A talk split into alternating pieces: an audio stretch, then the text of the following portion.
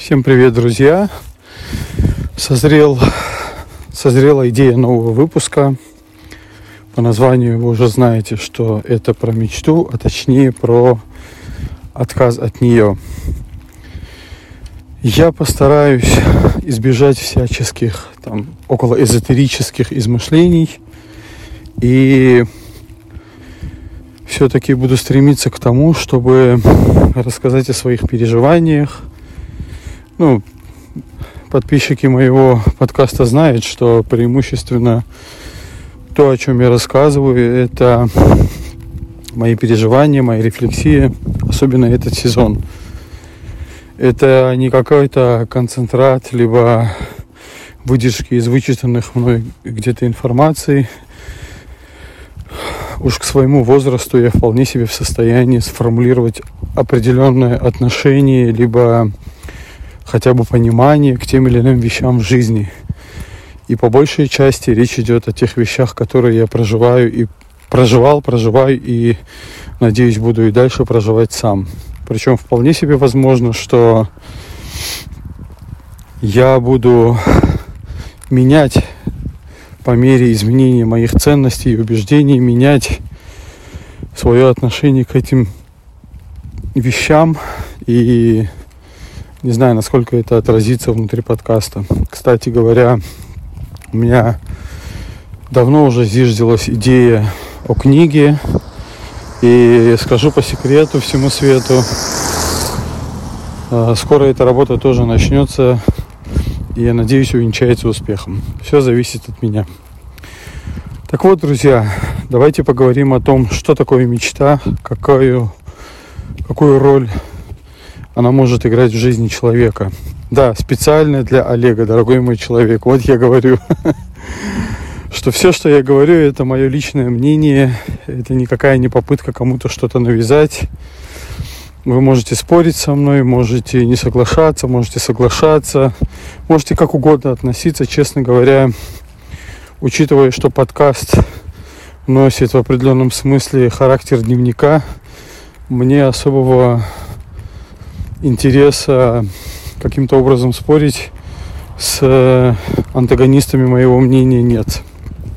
Так вот, мечта какую роль, вообще какую роль играет мечта в жизни человека. Тут наверняка будет взаимосвязь с гормональными статусами, с понятием счастья. С недавних пор и особенно после сильного эмоционального переживания, которое чуть было не, не ввело меня в около депрессивные состояния, я понял, что многое из того, что мы переживаем и проживаем, регулируется гормонами. Причем это в определенном смысле замкнутый круг, которым в целом можно управлять. Давайте я попробую сформулировать этот тезис более развернуто, что ли. А, по моим наблюдениям, а, мы вполне себе можем влиять на гормоны. Давайте так даже. Гормоны влияют на наше эмоциональное и психическое состояние. Это факт. Более того, в прошлый раз мы говорили про гомеостаз. И гомеостатичная система стремится к балансировке наших состояний, чтобы мы не сошли с ума, не умерли, там еще каких-то перекосов не было. То есть это чисто такая биомеханика э, жизни организма человека. Но с другой стороны, э, нету каких-то стабильных состояний этой биомеханики, нету даже нету даже стабильных состояний его ключевых показателей, ну типа вот, э, например, да, человеческое тело должно выглядеть вот так, и вот это вот эталон. Нет, не существует какого-то эталона. Э, эти показатели формируются и стабилизируются в зависимости от влияния факторов, ну, внешней среды точно и, скорее всего, и внутренней среды организма. А, что это значит? Что по мере жизнедеятельности, протекания жизни, под влиянием определенных событий ситуации и так далее. Мы каким-то образом живем и э, пребываем в каком-то состоянии физическом, эмоциональном. И исходя из этих вещей, организм старается все сбалансировать с помощью э, эндокринной и нервной систем. Э, нервная система это про сиюминутные реакции и стабилизацию, а эндокринная это про долгосрочную жизнь человека. Вот. И задача организма с помощью этих двух систем сделать так, чтобы мы не сошли с ума. Вот, и чтобы мы от перекосов не погибли. Ну, я сразу ввожу крайние состояния для того, чтобы было понятно, какова роль этих систем. Так вот, представьте себе, что мы, ну вот хотелось бы, конечно, всегда иметь красивое, атлетически сложенное тело, э, чтобы всегда мы были привлекательны, красивы, но э, это бы вызывало постоянные стрессы, ну, например, если у наших предков, ну, извините, не могу не привести этот пример, эта история очень сильно коррелировала бы с э, тем, что они вынуждены постоянно охотиться, да, там, и поэтому они не могут быть тюфяками толстыми, каких сейчас нас много, в том числе и, надеюсь, что в прошлом я, потому что я сейчас эту систему ломаю очень сильно. А сегодня, когда э, преимущественно работа сидячая, охотиться не нужно, стрессов нет, мы более подвержены резким эмоциональным перекосам, мы менее подвижны со всеми вытекающими. Соответственно, организм видит, что э, условия внешней среды поменялись, нужно перетягивать э, те самые показатели, чтобы сбалансировать всю систему. Это был такой небольшой экскурс в сторону био, биохимии, биомеханики, э, жизнедеятельности. Причем тут вообще мечта. Дело в том, что мечта, она носит такой, как бы правильнее сказать, я не хочу сказать терапевтический характер, но она э, мечта как механизм, я вот стараюсь именно механически отнестись к этой истории, да, и сформулировать ее. Так вот, мечта, она по позволяет организму не угаснуть, не угаснуть психически. На мой взгляд, э, когда мы мечтаем, э, мы всегда формулируем какую-то надежду на будущее. Формулируем надежду на то, что организм живет не зря. И таким образом, а, чтобы он хотел продолжать жить. Потому что не зря ведь говорят, что люди стареют и умирают тогда, когда они решили, что они старики и умирают. То есть, ну, очевидная штука. Это вот, знаете, а, я не помню, был ли подкаст про время здесь. Скорее всего, нет. Если нет, то я запишу его. Это вот как отношение ко времени, когда например, говорят, вот 65 лет на, вен... на пенсию и что? Готовится к смерти после, после выхода на пенсию.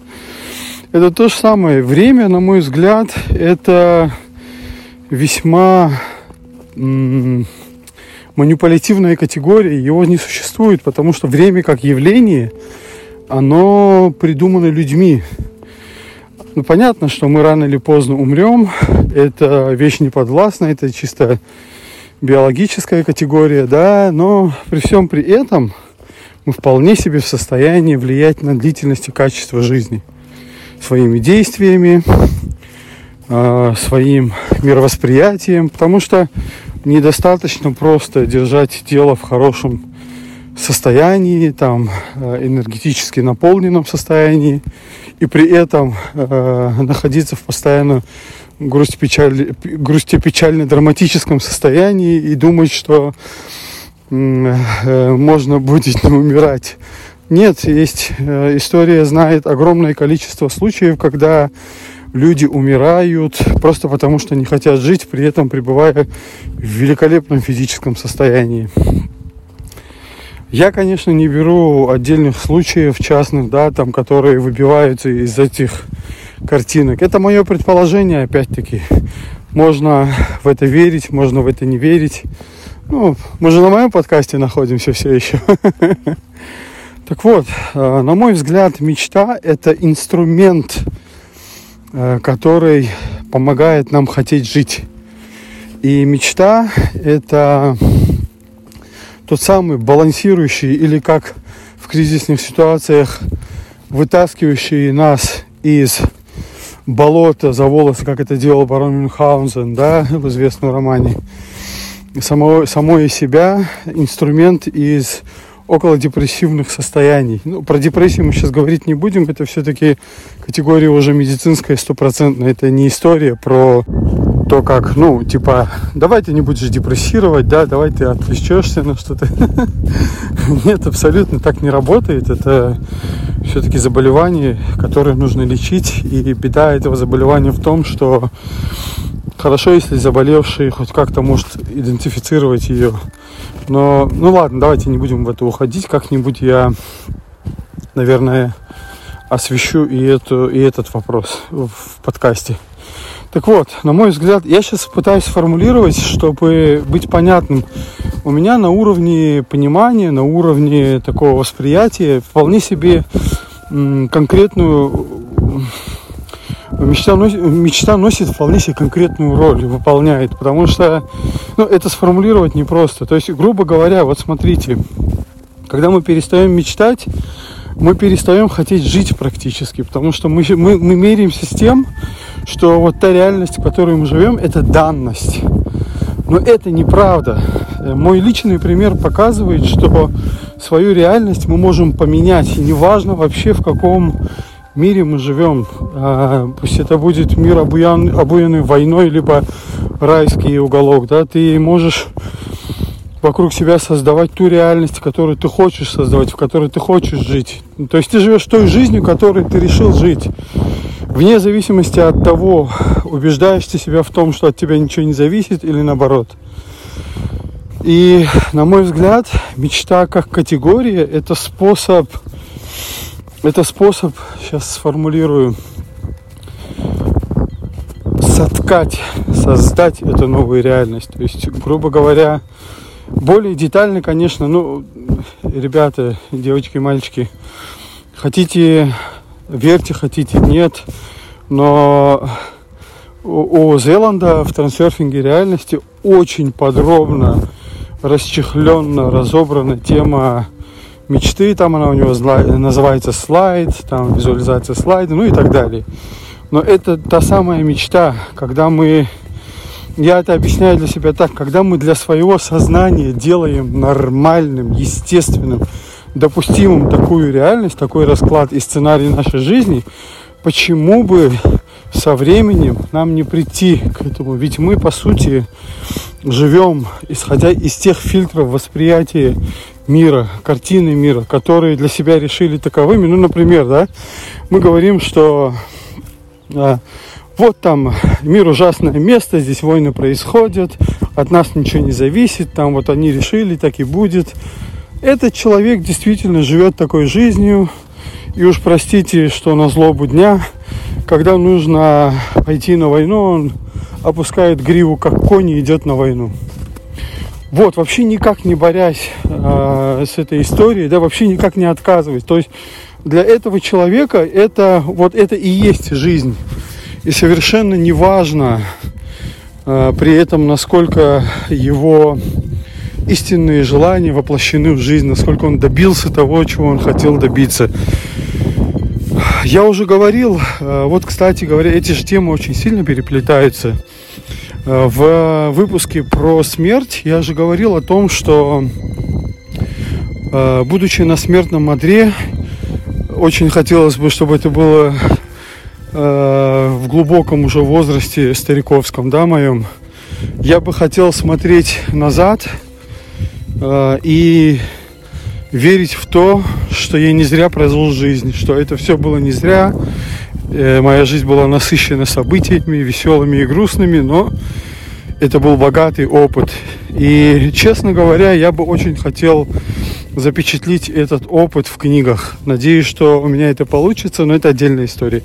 Мы, кстати, о книгах еще поговорим в отдельном выпуске. И в этом смысле э, проводником э, Одно дело, когда человек уже живет категориями мечты, да, и ему не надо ничего выдумывать, ему не надо ничего каким-то специальным образом визуализировать там и так далее. А что если в большинстве своем также и происходит? Что если реальность человека с детства самого была суровой? И вот в этом случае без э, целенаправленных действий по формированию своей мечты, ну, тире реальности, ну, просто не получится. С этой точки зрения очень хочется разобраться в механике работы мечты одну из, а, один из, а, господи, простите, одну из методик предложил Вадим Зеланд. А, ну, можно брать различные эзотерические или околоэзотерические труды.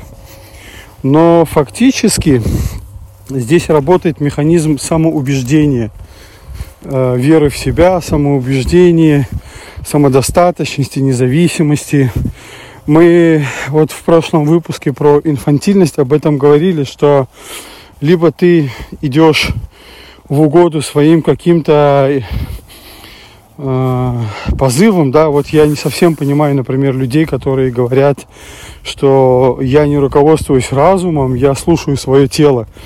Э, это, э, это такой гедонистический подход, да, но он мне чужд, потому что, на мой взгляд, невозможно жить одними удовольствиями. В чем тогда смысл жизни? Получать только удовольствие? Ну, это конечная история. И что, твоя жизнь заканчивается на тебе? Ну, ладно, это такая, такой мировоззренческий спор, я не буду туда уходить. Я вообще не хочу ни с кем спорить ни о чем. Но с моей точки зрения есть куда более масштабные вещи. Э, конечно, говоря о мечте, нам обязательно нужно отвечать на вопрос, ради чего мы живем.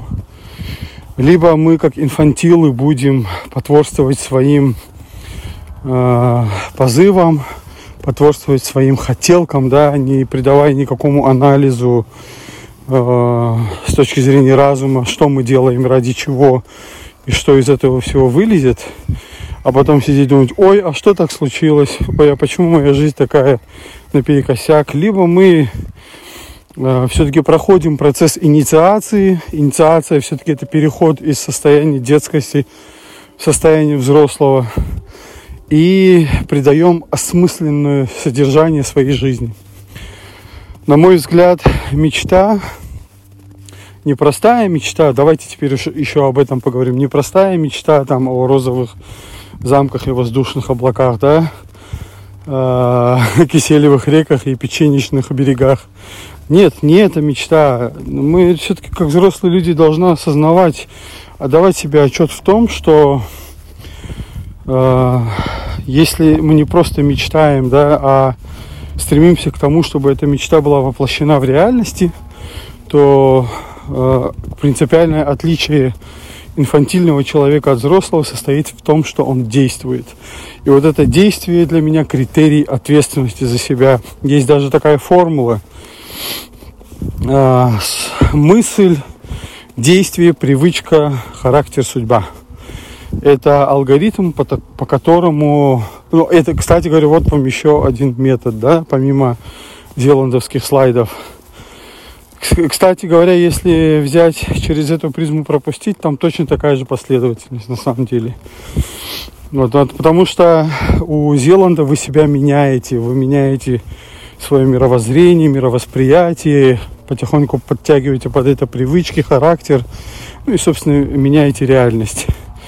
Да, там все это окружено аурой такой магии небольшой, волшебства, но тем не менее Э, на мой взгляд, с психологической точки зрения, это все работает именно так.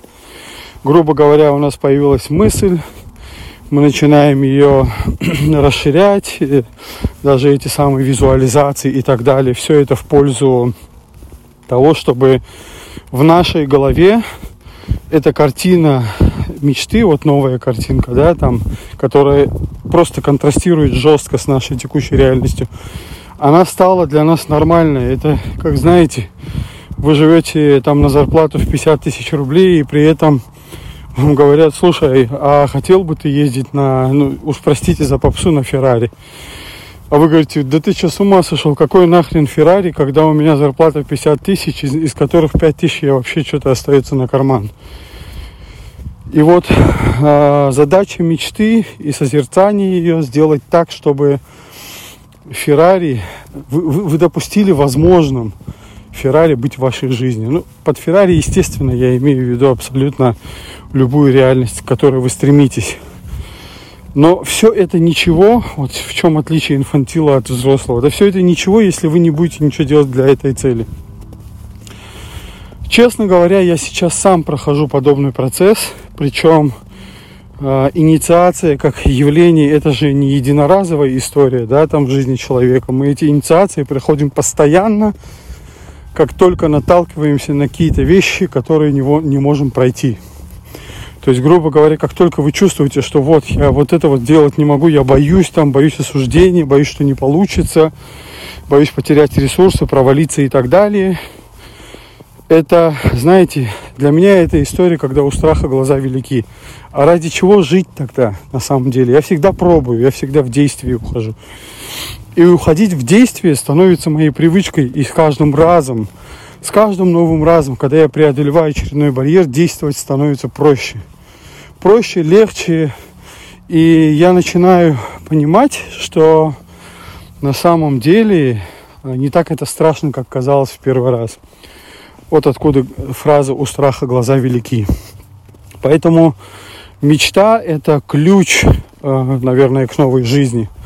Друзья мои, я уже начинаю повторяться, поэтому я надеюсь, что все, что я вам сказал сегодня, да, было понятным и если подводить итог, да, то с помощью мечты мы, в общем-то, реализуем сокровенное через действие, через обладание привычкой. Э, в качестве по скриптуму приведу пару примеров. Вот, например, сейчас я работаю над своим телом. К моим 40 годам я, как водится, обладатель там пуза, да, там и так далее, хотя у меня всегда было атлетичное телосложение и конституция тела именно такая. Но вот 20 э, дней назад я начал тренировки интенсивные, сбросил уже 10 килограмм, и я иду, иду постепенно к своей цели, но вот в чем проблема. Э, я точно знал, что рано или поздно настанет момент отката. Такое уже было не раз. Я уже сбрасывал вес там на 15-20 килограмм и опять возвращался. И учитывая осознанность подхода в этот раз, а не простое следование за шаблоном, я увидел этот момент и понял, как его нивелировать. К примеру, для каждой тренировки, а у меня сейчас идут в основном кардио тренировки, для каждой тренировки есть финальное долгое упражнение, ну, например, там бег на э, беговой дорожки, извините за тавтологию, да. А, и я обратил внимание, что мне стало тяжело это делать. Гомеостатический принцип работает вовсю прямо. Если бы я не понимал этого, я бы не знал, как с этим бороться. Так вот, эта зараза работает и поселяет в мою голову мысли, вот задумайтесь только, физически тело готово, но, блин, боль идет из головы ой, не хочу, ой, не могу. Что я сделал? Я просто... Все, что мне надо было сделать, это заглушить свои мысли. Все. Я включил фильм какой-то тупой, прям предельно бессмысленный. Почему тоже сейчас скажу. И начал, э, продолжил упражнение. И что вы думаете? Я даже не заметил, как прилетели эти 40 минут. Почему максимально тупой фильм? Э, в моменте, когда вы меняете свое мировоззрение, свою картину мира, хорошо бы не впускать туда чужую картину мира. Поэтому я рекомендую отказываться от э, художественной литературы, от э, каких-то политических новостей, сводок и так далее. Все, что способно навязать на ваш вычищенный диск С, простите за такую аналогию, Э, ненужные вам э, представлений о реальности, чужие представления о реальности. Нужно, в общем, этого всего избегать, потому что вот вы представьте себе, вы все зачищали для чего? Для того, чтобы опять играть чужую какую-то игру. Мы еще о картине мира, о мировоззрении, пожалуй, поговорим в отдельном подкасте. Но вот вам был пример. Друзья, спасибо, что вы меня слушаете. Люблю, обнимаю. Задавайте вопросы в сетях. Ссылки есть в описании к выпуску.